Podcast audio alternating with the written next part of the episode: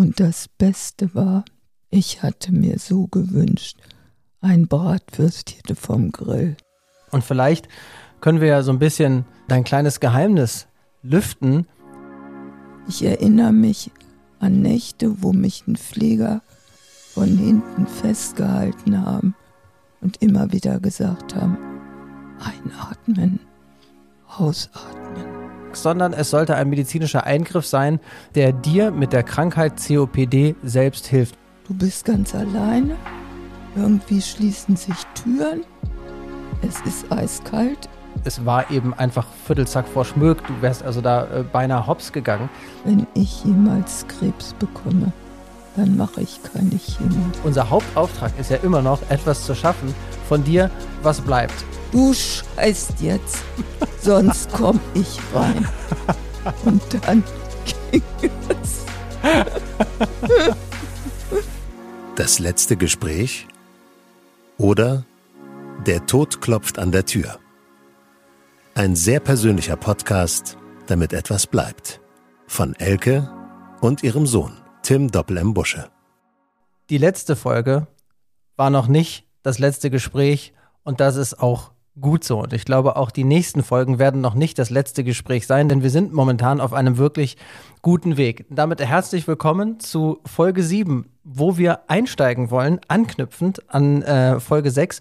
Da haben wir euch mitgenommen auf einer kleinen Reise von Elke und mir, aber hauptsächlich von Elke im Rollstuhl in den Park vor ihrer Tür. Das hat dir am Ende so viel Mut gegeben, dass wir am Montag Heute ist Mittwoch, es ist 13 Uhr und Montag war super Wetter und du hast dich getraut, Elke, bei uns in den Garten zu kommen. Also ich habe dich natürlich abgeholt. Was denkst du rückwirkend über diesen kleinen Gartenausflug? Also es war schon sehr aufregend für mich. Erstmal in der Vorbereitung. Ich hatte in meinem Kopf, oh, schaffe ich das, schaffe ich das. Aber dann hast du mich abgeholt, du hast mich untergehakt, ich konnte die sechs Stufen gut runtergehen und du hast direkt vor meiner Haustür geparkt. Ich brauchte nur ins Auto einsteigen und dann hast du auch zu Hause bei dir direkt vor der Haustür geparkt und dann konnte ich da auch ganz langsam die Treppen hochgehen. Das sind auch nur fünf Stufen. Dann habe ich im Wohnzimmer Pause gemacht und nach einer Pause konnte ich dann wieder fünf Stufen in den Garten gehen. Und da haben wir dann eine Stunde gesessen. Und das Beste war, ich hatte mir so gewünscht, ein Bratwürstchen vom Grill. Und das kam dann auch. Deine Frau hat für uns gegrillt und wir saßen in der Sonne. Es ging zwar äh, doch ein kräftiger Wind, aber euer Garten war sehr windgeschützt und das Beste war noch meine Enkelkinder. Ich konnte sie erleben und sie haben sich auch sehr gefreut. Es war ein wunderschöner Tag. Kurz und ich will das wieder versuchen. Und wir alle haben das, glaube ich, sehr genossen, weil wir haben auch noch mal probiert, äh, zurückzublicken. Das letzte Mal, dass du überhaupt bei uns warst, und das war ja dann sozusagen der einzige Ausflug neben den Krankenhausaufenthalten im Herbst, war eigentlich genau vor einem Jahr zum Geburtstag von dem Kleinsten von Marley. Da warst du das letzte Mal bei uns. Ne? Auch Weihnachten hat es nicht geklappt, da hast du dich zu schwach gefühlt. Und vielleicht können wir ja so ein bisschen dein kleines Geheimnis lüften, was auch, glaube ich, mit dazu geführt hat, dass du dich das überhaupt getraut hast. Vielleicht hast du es selber in der Zeit davor gar nicht gemerkt, aber heute kam ich bei Elke an und Elke hatte also für mich die beste Nachricht seit Monaten. Du hast dich nämlich äh, mal wieder auf die Waage gestellt. Mein letzter Kenntnisstand war immer, du wiegst so um die 33 oder 34 Kilo und das hat sich geändert. Heute hatte ich 38,7. Und ich habe mich noch gewundert, als wir bei uns im Garten gesessen haben, weil wenn man normalerweise mit dir isst, dann ist das wirklich einfach immer ganz, ganz wenig, was du dir dann am Ende reinziehst. Und du hast das ganze Würstchen gegessen und das ganze Brötchen. Das ist für eine Mahlzeit bei dir wirklich viel und hat man die letzten Wochen und Monate überhaupt nicht so erlebt. Das stimmt. So, und dann hast du auch erzählt, wo es denn herkam. Also du hast nicht nur insgesamt mehr Mahlzeiten gegessen, sondern du hast auch für nachts ein bisschen vorgesorgt und hast jetzt nachts dir immer so ein paar Sachen reingezogen. Erzähl bitte mal was. Ja, ich hatte irgendwie vor, ja, vor, weiß ich, zehn, zwölf Tagen so nachts ein Gelüste auf Süßigkeiten oder was Salziges. Und wie das denn so ist, man hat es nicht da. Und dann hatte ich irgendwie mal wieder eine Lieferung, das natürlich immer zu mir nach Hause geliefert wird. Und da hatte ich eigentlich nur Süßigkeiten und Salziges bestellt. Ich wollte eigentlich auf alles vorbereitet sein, was nachts meine Gelüste befriedigt. Und so ist es auch. Jetzt kann ich mir von Erdnussflips über Schokoladen oder Pralines alles reinziehen. Und das tut richtig, richtig gut und hat am Ende auch funktioniert. So, dann besprechen wir ja immer im Vorhinein, worüber wir so äh, alles reden wollen. Und Elke war es nochmal wichtig, weil wir in der letzten Folge, wo es ja viel auch um äh, den, den Krankenhausaufenthalt mit dem künstlichen Koma ging und wir sagen mal relativ flapsig vielleicht in der Nachbetrachtung äh, auch darüber geredet haben, weil du halt eben einfach so abgefahrene Träume hattest. Für alle, die die Folge noch nicht gehört haben, es ist die Folge 6, könnt ihr euch ja gerne anhören. Aber das Ganze hatte natürlich einen granatenernsthaften Hintergrund, den wir auch probiert haben zu skizzieren, weil es war eben einfach Viertelzack vor Schmög. Du wärst also da äh, beinahe hops gegangen in der Notaufnahme und wolltest, glaube ich, gerne diesen, diese ernsthafte Situation des künstlichen Komas noch einmal beschreiben für, für alle. Ja, eigentlich nur ganz kurz. Es ist so, wenn du im künstlichen Koma liegst, wirst du künstlich beatmet. Und wenn du dann wieder aufwachst, dann musst du lernen, wieder selbstständig zu atmen. Und das ist für einen COPD-Patienten äußerst, äußerst schwierig. Ich erinnere mich an Nächte, wo mich ein Pfleger oder auch eine Ärztin von hinten festgehalten haben und immer wieder gesagt haben, einatmen, ausatmen, einatmen, ausatmen, stundenlang. Und ich manchmal gesagt habe, ich kann nicht mehr, ich will nicht mehr. Und die immer wieder einatmen, ausatmen. Es war ein schwerer, schwerer Weg. Und als ich jetzt im November, September, November bis November im Krankenhaus lag, haben die Ärzte gesagt, also es gibt nicht mehr die Möglichkeiten, mich jemals wieder in ein künstliches Koma zu legen, weil ich würde das bei meiner jetzigen Lungenkapazität gar nicht mehr schaffen, wieder selbstständig atmen zu lernen. Und das äh, Lungenvolumen liegt ja, korrigiere mich, wenn ich da falsch liege, bei unter 20 Prozent oder knapp ja, 20 Prozent? Ja, 18 Prozent im Moment. Und was, glaube ich, auch nochmal wichtig ist zu erwähnen, falls ihr das gar nicht für euch so abgespeichert habt. Der Grund, warum du am Ende in das künstliche Koma gelegt wurdest, ist, dass du den Infekt, den du hattest, sozusagen aus eigener Körperkraft gar nicht losgeworden wärst. Das war das, was die äh, Intensivärztin damals zu mir gesagt hat. Wir mussten das machen, damit dein Körper die Unterstützung bekommt, um den Infekt, das kann auch nur eine kleine Erkältung gewesen sein, sagen wir mal für äh, äh, normale junge Erwachsene, aber für dich eben nicht. Und dein Körper musste es schaffen, erst diesen Infekt loszuwerden und auch erst dann war es möglich, diese künstliche Beatmung sozusagen dann, äh, also die Intubierung zu entfernen. Und dann hast du mich noch auf eine Sache hingewiesen. Vielleicht ist das auch wichtig für den Podcast. Ich habe eine Sache nicht ganz richtig benannt. Ich habe in einigen äh, Gelegenheiten und vielleicht auch in den Beschreibungen immer von COPD Gold gesprochen. Am Ende ist aber wichtig, sagtest du nochmal die unterschiedlichen Stufen und auch die Stufe, in der du dich befindest. Vielleicht kannst du das einfach nochmal ganz kurz skizzieren. Naja, also das habe ich in dem ersten Podcast schon gesagt. Also COPD wird eingeteilt in die Stufen 1, 2, 3, 4 und oft wird dann äh, noch dieses Gold dahinter gehängt, aber es ist eigentlich äh, nicht wichtig. Also ich habe COPD 4, das ist die höchste Stufe. Und das habe ich Tim nur noch mal gesagt, weil dieses Gold ist äh, keine Ahnung, wo das eigentlich herkommt. Jetzt, wo du das gerade sagst, ich habe diese Woche eben mich ja auch bei Facebook nochmal mit unterschiedlichen Foren äh, beschäftigt, wo auch COPD-Patienten und, und Angehörige sich miteinander austauschen. Und ich habe auch darauf hingewiesen, dass wir äh, gemeinsam einen Podcast haben, wo wir über die Situation, dass wir beide wissen, dass du bald sterben wirst, auch miteinander reden. Es gab dann so ein paar kritische Stimmen von Leuten, die gesagt haben, woher willst du denn wissen, dass sie bald stirbt?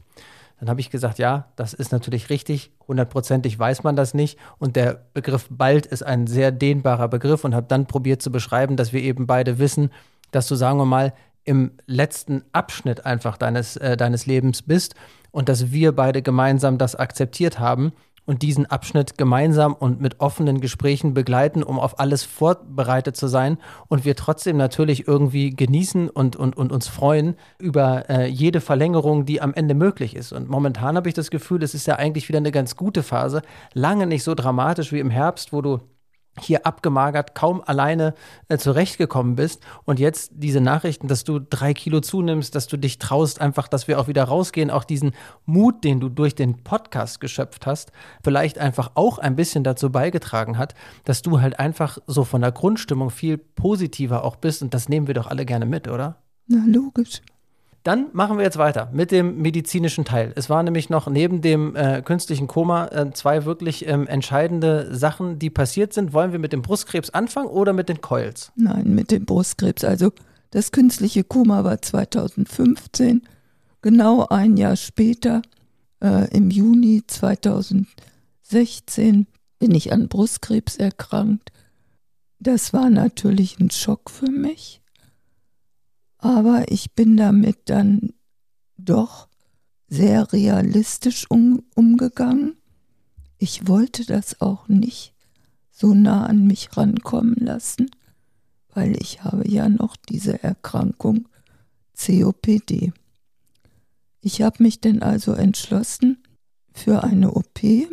Es wurde festgestellt, dass es ein sehr aggressiver Tumor ist und mir wurde dringend eingeraten, eine Chemo zu machen und dann anschließend Bestrahlung. Ich habe mich gegen die Chemo entschieden. Ich sage nochmal ausdrücklich, jeder muss, wenn er an Krebs erkrankt, für sich die Entscheidung fällen, was er tut oder nicht. Das sind jetzt keine Ratschläge, sondern das ist jetzt nur mein Erfahrungsbericht. Ich habe mich also gegen die Chemo entschieden. Das hatte auch nicht nur was mit meinem Brustkrebs zu tun, sondern mein Mann ist an Krebs gestorben, mein Vater, eine meiner besten Freundinnen. Alle haben Chemos gemacht und sie sind trotzdem gestorben. Und schon als mein Mann gestorben ist, habe ich damals entschlossen, wenn ich jemals Krebs bekomme, dann mache ich keine Chemo. So ist die Geschichte. Und das hat jetzt nichts mit dem Brustkrebs eigentlich zu tun. Also ich hatte dann die OP und dann hatte ich 30 Bestrahlungen. Das war sag, eigentlich. Sag ja. vielleicht einmal ganz kurz dazu, Elke, was bedeutet die OP? Hat man da in Anführungsstrichen nur dieses bösartige Gewebe weggenommen? Hat man die Brust abgenommen oder was ist in der OP passiert? Bei mir war es so, dass ich einen Schnitt hatte in der rechten Brust. Da hat man diese Geschwulst entfernt und gleichzeitig habe ich noch einen Schnitt unter der rechten Achsel. Da hat man elf Lymphknoten entfernt. Das ist für die weitere Geschichte auch nicht unerheblich, weil wenn man Lymphknoten entfernt, müssen die Lymphdrüsen natürlich mehr arbeiten. Das kann zu Wasseransammlungen kommen. Und ich habe auch in der Reha viele Frauen kennengelernt, die, mit da, die damit richtig zu tun hatten. Aber das ist das jetzt erstmal, was bei mir gemacht wurde. Und dann kam aber die Bestrahlung noch dazu.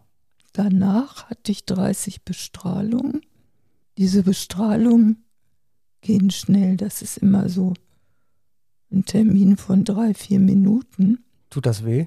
Das tut auch überhaupt nicht weh, aber es ist nicht schön. Je öfter du dahin musst, desto unangenehmer und so vom Gefühl denkst du dann irgendwie, nee, ich will das nicht mehr. Weil ich habe immer gesagt, ich muss in einen Hochsicherheitstrakt. Das ist schon irgendwie ja, wie so eine Art Kellergewölbe. Es sind nur Betonwände. Mhm. Dann steht da eine Liege, da wirst du draufgelegt.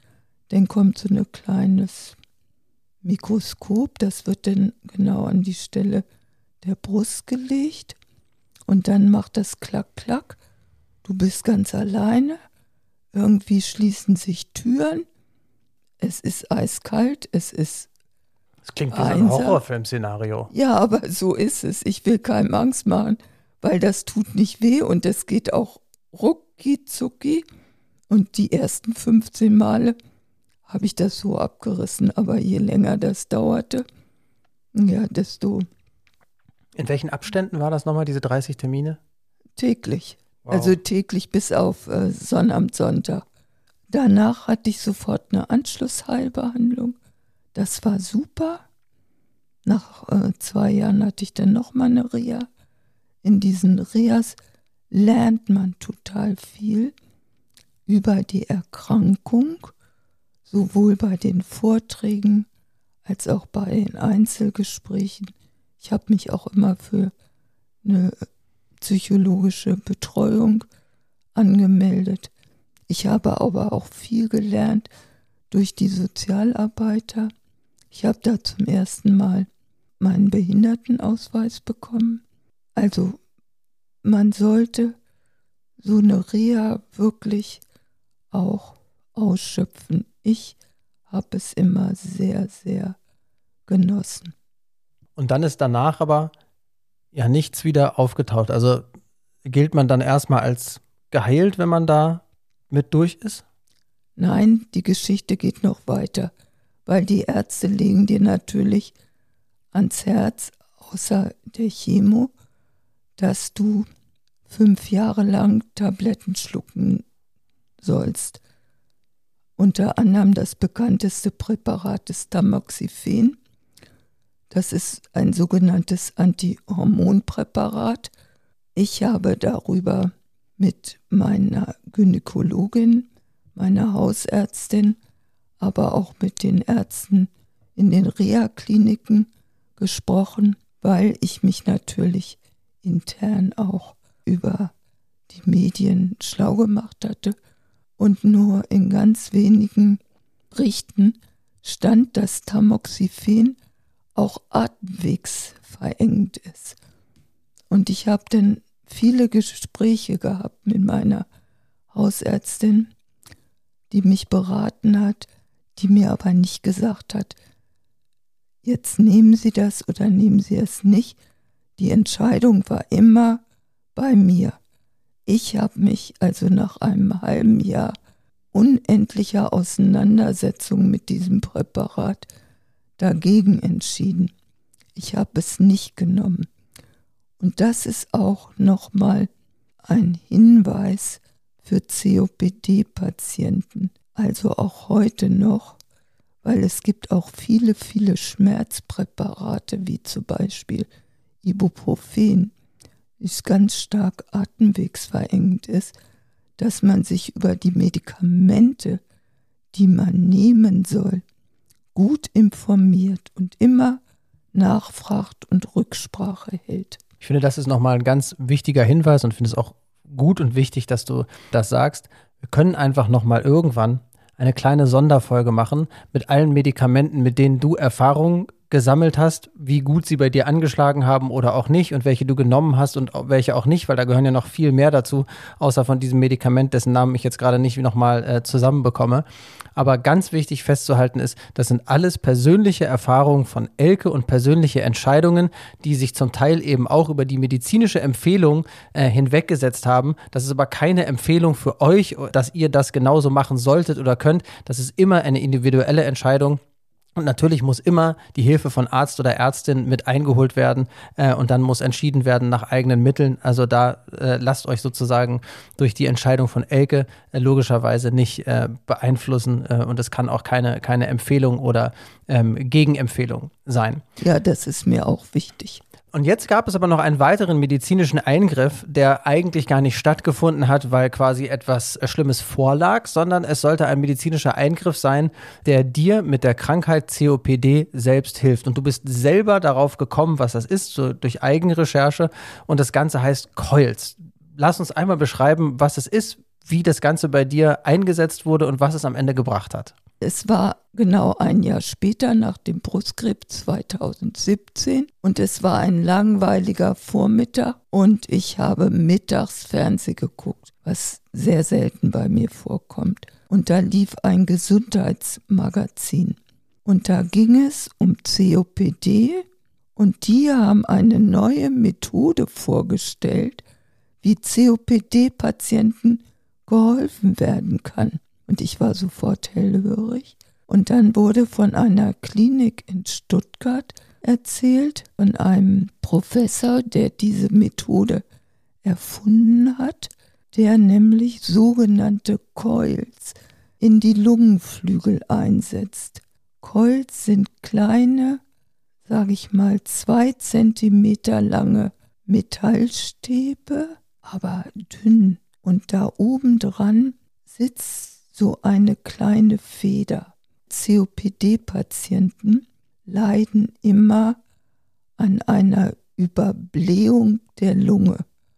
Also, das heißt, wir können nicht genug Luft ausatmen und deshalb haben wir keinen Platz, Luft einzuatmen. Und deshalb setzt dieser Dr. Herzeleister diese Coils in die Lunge ein. Also, wir haben zwei Lungenflügel und diese Lungenflügel, wie soll ich beschreiben? Jeder Lungenflügel hat wie so einen großen Ast in der Lunge und dieser Ast hat ganz viele Zweige und an diesen Zweigen sitzen ganz viele Verästelungen. Und alle diese Zweige und Verästelungen bewegen sich, wenn wir atmen und können diesen Sauerstoff wieder aus der Lunge transportieren. Aber wenn die Lunge überbläht, wie bei uns COPD-Patienten, dann kommt es dazu, dass die letzten Verästelungen nicht mehr arbeiten. Und an diese Verästelungen setzt er dann diese Coils, damit dann auch da gewährleistet wird, dass da noch Luft in Bewegung bleibt. Das sind so jetzt meine Worte. Also ich kann es nicht medizinisch erklären. Aber interessant ist nochmal, man konnte das, glaube ich, dir sehr gut folgen und, und sehr gut verstehen, äh, wie das funktioniert und was das ist. Kann aber vielleicht ganz kurz nochmal dazu sagen, wenn ihr auf COPD-Patienten trefft, und ihr feststellt, dass die häufig quasi die Lippen so ein bisschen aufeinander pressen und ganz lange ausatmen. Und dabei, manchmal hört ihr das vielleicht auch bei Elke über Mikrofon, dass dann so ein. Dann probiert Elke über das Zusammenpressen der Lippen sich sozusagen ganz doll zu konzentrieren, dass möglichst viel Luft aus der Lunge ausgeatmet wird. Also es geht um langes, langes Ausatmen, damit man ebenfalls wieder gut einatmen kann, damit das die Lunge geleert. Übrigens Lippenbremse. Lippenbremse. Und wenn ihr auf Leute trefft, die sowas machen, könnte es ein Hinweis darauf sein, äh, dass es ein COPD-Patient ist. Ist auf jeden Fall immer wieder interessant zu beobachten, dass auch wenn Elke gerade überanstrengend ist oder sowas, probiert diese Technik anzuwenden, weil viele Leute, die glaube ich davon ausgehen, wenn man Schwierigkeiten hat mit dem Atmen, ist es immer das Einatmen und genügend Sauerstoff in den Körper zu bekommen. Klar, genügend Sauerstoff ist auch in deinem Fall dann ein Problem, aber es geht erstmal darum, sozusagen auch den umgewandelten Sauerstoff, also CO2, erstmal wieder aus dem Körper zu kriegen. Das ist eben wichtig über die Ausatmung. Und wenn man halt eben nicht ganz ausatmen kann, wird man nicht das komplette CO2 los und macht auch nicht genügend Platz in der Lunge, um wieder frischen Sauerstoff aufzunehmen. Das ist vielleicht einfach nochmal wichtig. So, dann wurden bei dir also diese Coils eingesetzt. Nein, dann hatte ich diese Sendung gesehen und ich war natürlich Feuer und Flamme. Die haben dann auch in der Sendung diese Klinik benannt in Stuttgart und dann habe ich da sofort Nummer rausgesucht und habe angerufen. Und dann ging das ruckzuck, dann haben die gesagt, ja, Sie können sich bewerben, schicken Sie ein CT und ähm, einen Bericht vom Lungenarzt. Das habe ich dann gleich gemacht, das hatte ich alles vorliegen. Und dann habe ich einen Termin bekommen. Dann bin ich dahin gereist. Da konnte ich noch selbstständig mit dem Zug fahren. Ich bin auch alleine gefahren. Tim hat mich zum Bahnhof gebracht. Und dann bin ich gleich am nächsten Tag operiert worden. Das ist auch nur ein 20-minütiger Eingriff durch die Nase und ähm, Durch die Nase? ja, Ugh. ja, und dann konnte ich nach zwei Tagen wieder nach Hause fahren. Mir ging es super. Ich dachte, oh, ich bin geheilt. Aber man darf nicht vergessen, während dieser Zeit kriegt man auch hochgradig Cortison, Was dir eigentlich immer hilft, ne? was mir immer hilft. Vier Monate später habe ich dann im anderen Lungenflügel nochmal Kolz bekommen. Ich hatte ein halbes Jahr später das Gefühl, das hat nichts gebracht. Aber jetzt nach den Jahren denke ich immer, wer weiß, wie es mir ohne die Kolz gehen würde, weil ich brauche ja eigentlich immer noch keinen Sauerstoff. Die brauche ich ja nur jetzt hier für meine Panikattacken. Ich kann auch relativ selbstständig atmen. Vielleicht hat das was mit den Kolz zu tun. Ich weiß es nicht. Ich weiß noch, dass du damals sehr enttäuscht warst. Da ist viel Zeit vergangen und du hast gesagt, irgendwie, es ist jetzt auch nicht so, dass du wieder 20 Kilometer Fahrrad fahren kannst und äh, die Treppen hochlaufen kannst, als wärst du quasi ein neuer Mensch. Du warst zu Anfang sehr euphorisch, warst sehr glücklich, dass das gemacht wurde und dann kam die Ernüchterung, dass sich eigentlich erstmal für dich offensichtlich nichts verbessert hat. Aber ich glaube, auch in der Nachbetrachtung hat es möglicherweise einfach deinen körperlichen Zustand, also vielleicht einfach äh, viel länger stabil gehalten, als das ohne der Fall wäre. Das Problem ist, wir können es halt einfach nicht mit Sicherheit sagen. Nein, wir können es nicht sagen. Okay, dann machen wir unter die äh, ganzen Zusatzerkrankungen, die alle sicherlich nicht schön sind. Und wer Interesse hat ähm, an den Coils und sich dann näher informieren äh, will, der kann das Ganze natürlich googeln. Ich kann aber auch nochmal gucken, dass ich in den Show Notes hier einen äh, Link reinstelle, wo ihr euch näher zu den Coils informieren könnt. Bali-Urlaub Teil 3 oder? Ja. Bin dafür eigentlich nicht bereit, weil diesmal ähm, geht es eigentlich hauptsächlich um mich und vor allen Dingen, es geht schon wieder um Toilettengeschichten. Das ist doch einfach bescheuert, oder? Also, dass Bali uns so begleitet hat mit unserer Verdauung und den, in den Gegebenheiten, dass uns immer wieder irgendwie was mit dem, mit dem Magen-Darm-Trakt irgendwie in, in, dazwischen gekommen ist. Also, wir haben einen Ausflug gemacht zu einem hinduistischen Tempel. Ist das richtig? Ja, ich weiß nicht, ob das ein hinduistischer war, auf jeden Fall zu Ein einem Tempel. Tempel, der besonders war, der in so einem Tal lag, wo man durch, also eine wunderschöne Landschaft. Dschungel. Ja, Dschungel, Reiswälder. Mhm. Es war äh, also traumhaft, traumhaft. Und hieß der nicht auch irgendwie übersetzt, irgendwie so der, der, der Tempel der tausend Stufen oder irgendwie sowas, weil Ja, man da so viele sein. Stufen da irgendwie runterlaufen musste? Ich weiß es nicht mehr, aber es kann gut sein, weil wir mussten unendlich viele Stufen runtergehen. Und das immer in diesem Klima, was im Allgemeinen mir nicht besonders zugewandt war. Es war halt einfach immer heiß und immer diese massiv hohe Luftfeuchtigkeit und dazu, sagen wir mal, das fehlende europäische Essen mit, mit Weizenbrötchen und Weizenmehl, die am Ende meinem Magen zwischendurch gut getan hätten. Also wir sind da Also- irgendwann runtergelaufen, diese Stufen, oder? Und ich fühlte mich schon nicht gut. Wir sind vielleicht schon unendlich viele Stufen runtergegangen. Ich sag mal in meiner Erinnerung 200 und dann sagt Tim, oh mir ist schlecht. Ich kann nicht mehr. Und zack war er weg. Er lag dann auf einen der Stufen und ist ohnmächtig geworden. Nach kurzer Zeit ein bisschen auf die Backen gehauen. Hast du mir auf die Backen gehauen? als ich ohnmächtig- Ja, und Da- ein bisschen Wasser über die Stirn. Waren da nicht auch viele andere Leute? Da waren auch viele andere Touristen. Da saßen doch irgendwie Menschen um mich rum, als ich Nein, also so viele Touristen waren da nicht, aber natürlich waren da auch Menschen, die sich dann Ja. kümmern wollten. Auf jeden Fall bist du aufgewacht und hast gesagt, ich muss sofort aufs Klo.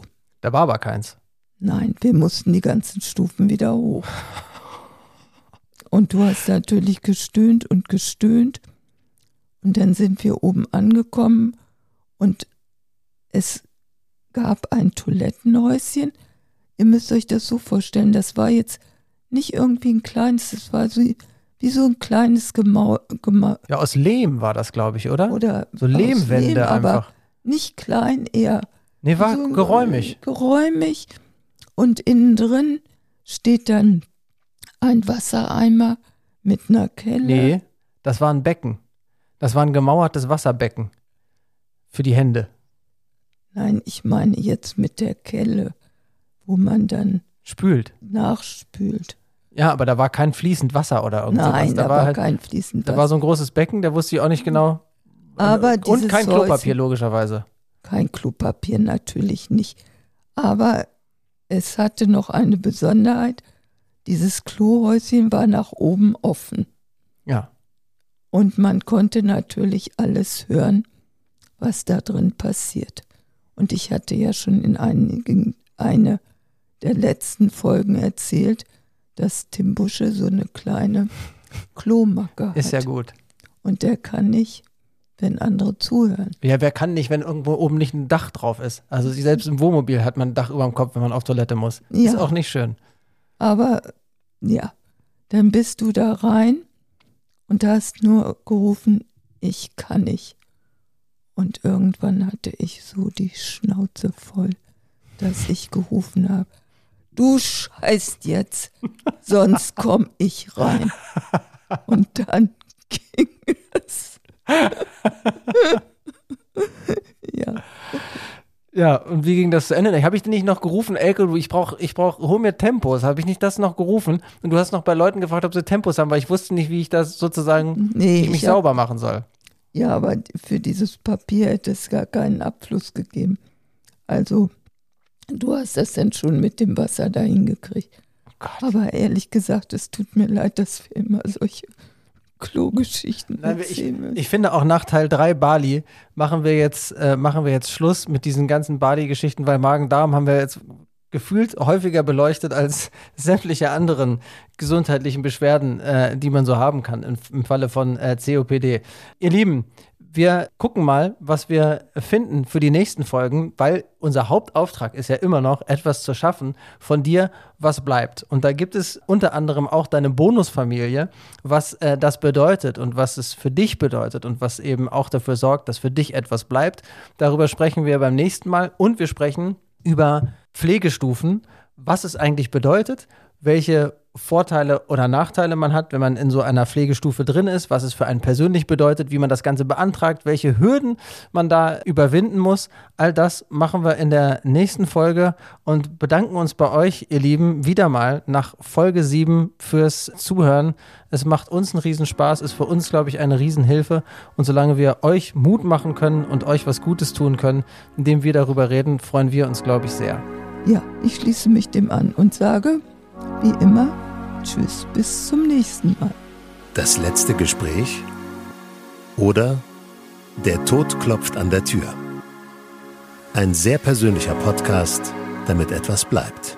Von Elke und ihrem Sohn Tim Doppel M. Busche.